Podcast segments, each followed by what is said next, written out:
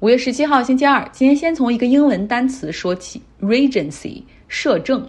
君主制的国家里面，或多或少都曾经出现过摄政的这种阶段。比如说，在我们比较熟的清朝，哈。呃，摄政王奕欣，大家还记得吧？因为这个当时的皇帝年纪太小，无法行使自己的权利，就有这样的一个人，在这种授权的情况下，代君主来处理国家大事。这个国王或者皇帝年纪太小，然后无法履行职责的历史例子，在历史上有很多。那像比较我们比较熟的就是摄政王加顾命大臣的组合。那现在在英国，他们所面临的情况是，君主的年纪太大了。伊丽莎白二世哈，今年已经九十六岁，就身体有的时候不太舒服，没有办法履行职责。这个已经在近些年来多次看到哈。但是英国现在已经是君主立宪制国家，是不涉及到君主真的是要做什么重大决策的。他们已经是议会内阁制了，由首相来全权负责。但是呢，有一些形式上的职责，比如说像英国议会每年开始的时候有一个 state opening，那作为君主女王会参加这个仪式，同时发表讲话，然后来强调一下今年这个议会季里，希望议员们可以着重在哪些方面哈。去投入精力，通常这份声明也是女王完全听取了首相内阁的建议来确定她的讲话的。那这个仪式 （State Opening） 是伊丽莎白登基以来视为最重要的一个责任，那也是君主立宪他们宪法中很重要的一个部分，很重要的一个仪式哈。就是五十八年来他从未缺席，但是今年因为身体情况不佳，然后就当时给出的原因是这种行动不便，让查尔斯王储，也就是伊丽莎白女王的儿子哈，来代为行使权力。在这里，查尔斯就已经是在摄政了，Regency。那这个事儿呢，实际上是一周之前发生的，并不是新闻，只不过我之前没有讲过，今天就要补上来说一说。查尔斯呢，当时是在他的妻子卡米拉和儿子威廉的注视下，朗读了女王授权的 State Opening。所以在这个声明里面，他也一直在说哈，Her Majesty，就一直说女王陛下说怎么怎么样，怎么怎么样，也就是看上去是帮他宣读。那当然，它旁边还放着女王的皇冠，the crown，就象征着这个皇权。查尔斯的表现无可挑剔哈，毕竟他是英国历史上这个在位时间最长的王储，他已经为这一天其实充分做好了准备。英国议会今年开始的这一幕，实际上也在提醒大家，查尔斯距离当英国国王实际上已经非常非常的近了。有很多英国人和英国媒体都把这场活动哈和发表的这个讲话视为查尔斯王位的一场彩排。也有人说，这个伊丽莎白女王实际上近些年来都在精心的为这个王位的传承在做着准备。比如说，逐步让查尔斯王储和威廉王子，也就是王位的一号和二号顺位继承人，更多的替他去出席一些活动，然后进行讲话。女王的身体怎么样呢？其实还可以。几周没有露面之后，她在昨天出席了英国的一个活动，看起来精神还是很好的哈。自己下车，然后走到了这个看台上。今年是伊丽莎白二世女王登基七十周年的一个日子，所以在六月的二号到五号会有一个。白金喜年庆祝活动。在英国举行，那百姓们到时候会有一个长周末，呃，所以这时候就有个问题哈，就为什么不提前退位，让查尔斯可以继位，然后这样的话，伊丽莎白二世她自己也可以休息休息，安享晚年，而不是说日程表上每天一睁眼看起来就有那么多的活动。那是因为伊丽莎白她是深受百姓爱戴，她的在民间的这种支持率 approval rates 大概是百分之七十那么高。呃，那查尔斯呢？因为他和戴安娜有那样这样一段的历史，对婚姻并不是很忠诚，所以他在英国民间并不是广受爱戴的。另外，在英国还存在一派人，他们是 Republicans，就是那些共和派，主张英国要废除君主立宪制，说这是一个昂贵的体制，没有必要存在啊。英国可以实行共和制。实际上，伊丽莎白二世用自己的 lifelong practice 去保护这个 monarchy 这个王朝哈。其实现在还有一个王朝面临着挑战，那就是朝鲜。在第一例 COVID-19 什么新冠疫情被确立之后，目前平壤说出现了超过一百二十万的发热病例，他们称之为 fever，就是发烧。因为缺少检测试剂，所以没办法去进行一一的检测，确定他们是不是新冠哈。但是大家基本上心里也已经知道了。那军队现在是被调动起来去运送药物，同时政府宣布。禁止聚集，采取病毒消杀、封城等手段来应对朝鲜开始的两年多来的第一波疫情。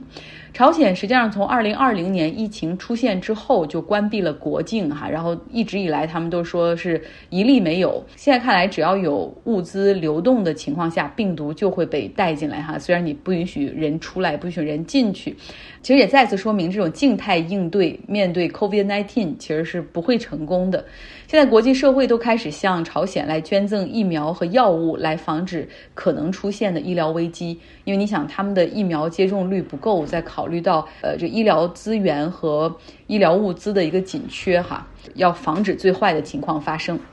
来到俄罗斯，美国的快餐连锁公司麦当劳宣布将告别俄罗斯市场，在这个市场运行了三十二年之后，麦当劳将把。在俄罗斯的八百五十个门店，哈，全部出售。呃，当然很多就是加盟门店，门店需要去麦当劳化，比如说要把这个招牌换掉，不能再用金拱门了这样的商标，菜单也要换掉，包括制作什么奶昔、汉堡、薯条的那些机器也不能够再使用。麦当劳在俄罗斯总共有六点二万名员工，麦当劳会一直的去支付薪水，直到他们完全完成了对俄罗斯市场的撤出和资产的售卖。那他们公司的 CEO 表示说，呃，所面临的是一个非常复杂的形势，鉴于发生在乌克兰的入侵战争和人道主义危机，以及在俄罗斯做生意可能会面对越来越多的不可预测的政治商业环境的风险，他们决定退出。然后呢，也说麦当劳做好了准备哈，可能在这个市场上所投资的十四亿美元没有办法回收哈，这也是非常决绝的哈，愿愿意为推出这个市场所付出的代价。那此前呢，雷诺汽车宣布他们将出售在俄罗斯的资产和业务。他们的主要资产是在那个一个汽车的合资公司里面，叫 Avatovaz，呃，其中他们有百分之六十八的股权。他们希望是一个出售的过程，但是俄罗斯政府非常生气，然后就是说，那就宣布将雷诺的这个资产直接俄罗斯国有化吧。要知道，麦当劳呢是在苏联解体之后第一批进入到俄罗斯的西方企业。他们在一九九零年一月份在莫斯科的普辛金广场开了第一家门店，当时那个火爆程度大概就是需要排三个小时的队才能够进店哈，呃，吃上东西。当时的媒体给出的头条是 “Hot food to help cold war”，就是热的食物帮助缓解冷战。那在今年二月份呢，俄罗斯入侵乌克兰之后，麦当劳其实它是相对反应比较慢的那一波企业，因为它在这个俄罗斯的门店众多哈。最终是在很多公司纷纷暂停在俄罗斯的运营之后，然后很多人批评麦当劳，你怎么还不行动？他们才关闭了在俄罗斯的业务。不过呢，还有一些西方的餐饮企业到现在啊还在正常的在俄罗斯运转，没有受到影响。比如说 Burger King，他们给出的理由是因为签订了比较复杂的特许经营条款，让 Burger King 没有办法要求当地的门店。那么继续顺着这个俄罗斯的话题说哈，俄罗斯的邻居芬兰即将申请加入北约，芬兰的邻居瑞典就是也将举行议会投票，极有可能批准加入北约的申请。这两个国家过去都是一直宣布保持中立的哈，那现在他们也要加入北约了。普京那边是暴跳如雷，威胁说要进行阻击和报复。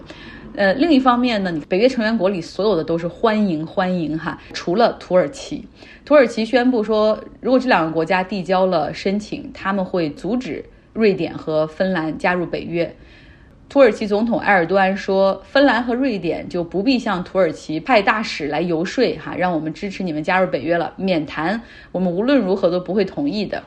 为什么土耳其不同意呢？之前我们也说，土耳其跟俄罗斯实际上也有世仇哈，呃，只不过是因为偶尔有共同的利益走到了一起。那现在在乌克兰的战争之中，呃，土耳其也是二话不说、毫不犹豫的和北约的那些盟友站到一起。那为什么他会要拒绝芬兰和瑞典加入北约呢？倒不是因为说想在俄罗斯之间搞平衡，或者怕激怒俄罗斯人，没有的事儿哈，只是他真的。埃尔多安真的很讨厌瑞典和芬兰，理由是这两个国家接受了，尤其是瑞典。接受了很多库尔德难民，其中其中土耳其怀疑有库尔德工人党的一些人哈，然后很是气愤。那库尔德工人党被土耳其认为是恐怖组织，他们也确实在土耳其搞过恐怖袭击。希望那个土耳其可以尊重啊库尔德人的。权利，然后允许他们自治或者是独立出来。总之，埃尔多安非常的气愤，他最后说，瑞典简直就是一个恐怖分子的鸡窝啊！然后这两个国家，包括就是瑞典和芬兰，从来没有明确过他们对于打击恐怖主义的立场，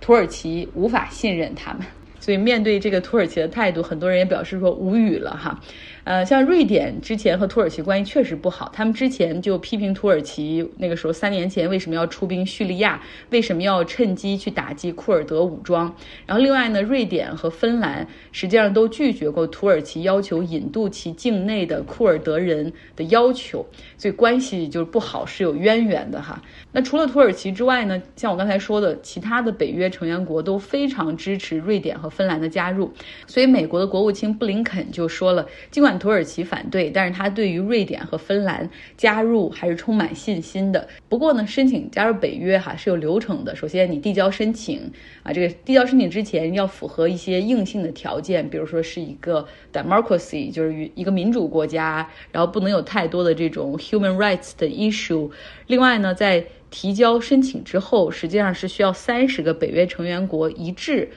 投票通过才能够被批准，也就是说，如果土耳其死活不同意的话，那芬兰和瑞典其实也是没戏的哈。呃，不过目前从美国的态度是认为说，另外二十九个北约成员国应该是有办法说服土耳其的。好，最后继续我们。本周的特别话题：山火和救火队员。昨天我们说了，让消防队员、救火队员处于危险之中的，不只是难以预测的现场情况啊，风向的转变、风速的变化，其实更有美国在山火扑灭上的一个 ten a.m. policy，就是一个上午十点的政策。这上午十点的政策就是起火之后，尽量要在第二天早上十点之前将其控制住。那得益于此，其实在美国境内百分之九十八的山火都在它变大之前被扑灭了。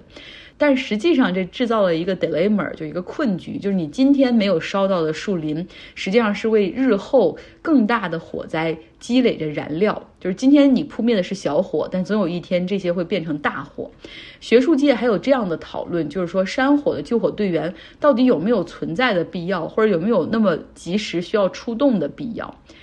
有山火隐患的地区，除了常规的救火队之外，他们还会。雇季节性的消防队员，给予很高的报酬，然后让他们去做我们昨天所说的那个 containment，限制火情哈。提前的去挖一些隔离带，比如说去挖沟啊、砍树啊，点一些可控的小火，赶在旱季来临之前去制造一些隔离区哈 hand line。常规的山火救火队员们，他们需要更靠近大火，可能在山火季的时候要十六个小时一天的工作，然后他们的工作是需要背着四十斤重的那种包，里面有各种砍树的装备、防烟雾面罩，然后斧头，有时候还有锁链，然后还有特殊材料的帐篷，保证万一真的大火烧过来的时候，也有地方可以躲一下。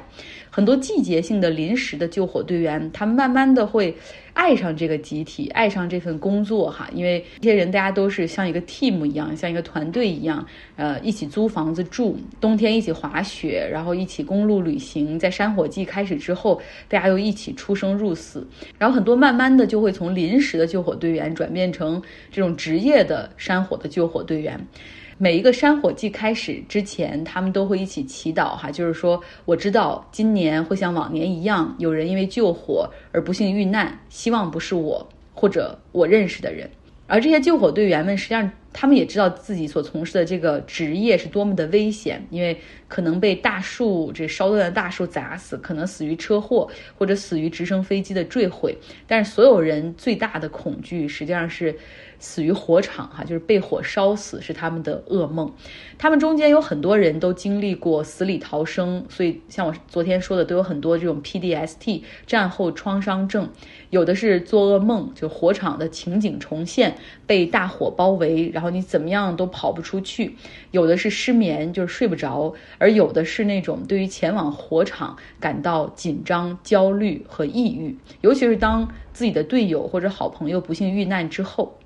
他们感觉到和大自然对抗的那种无能为力，因为就算你今年成功的扑灭了几场大火，可是到了几星期后，或者到明年，依旧有新的更大的山火发生。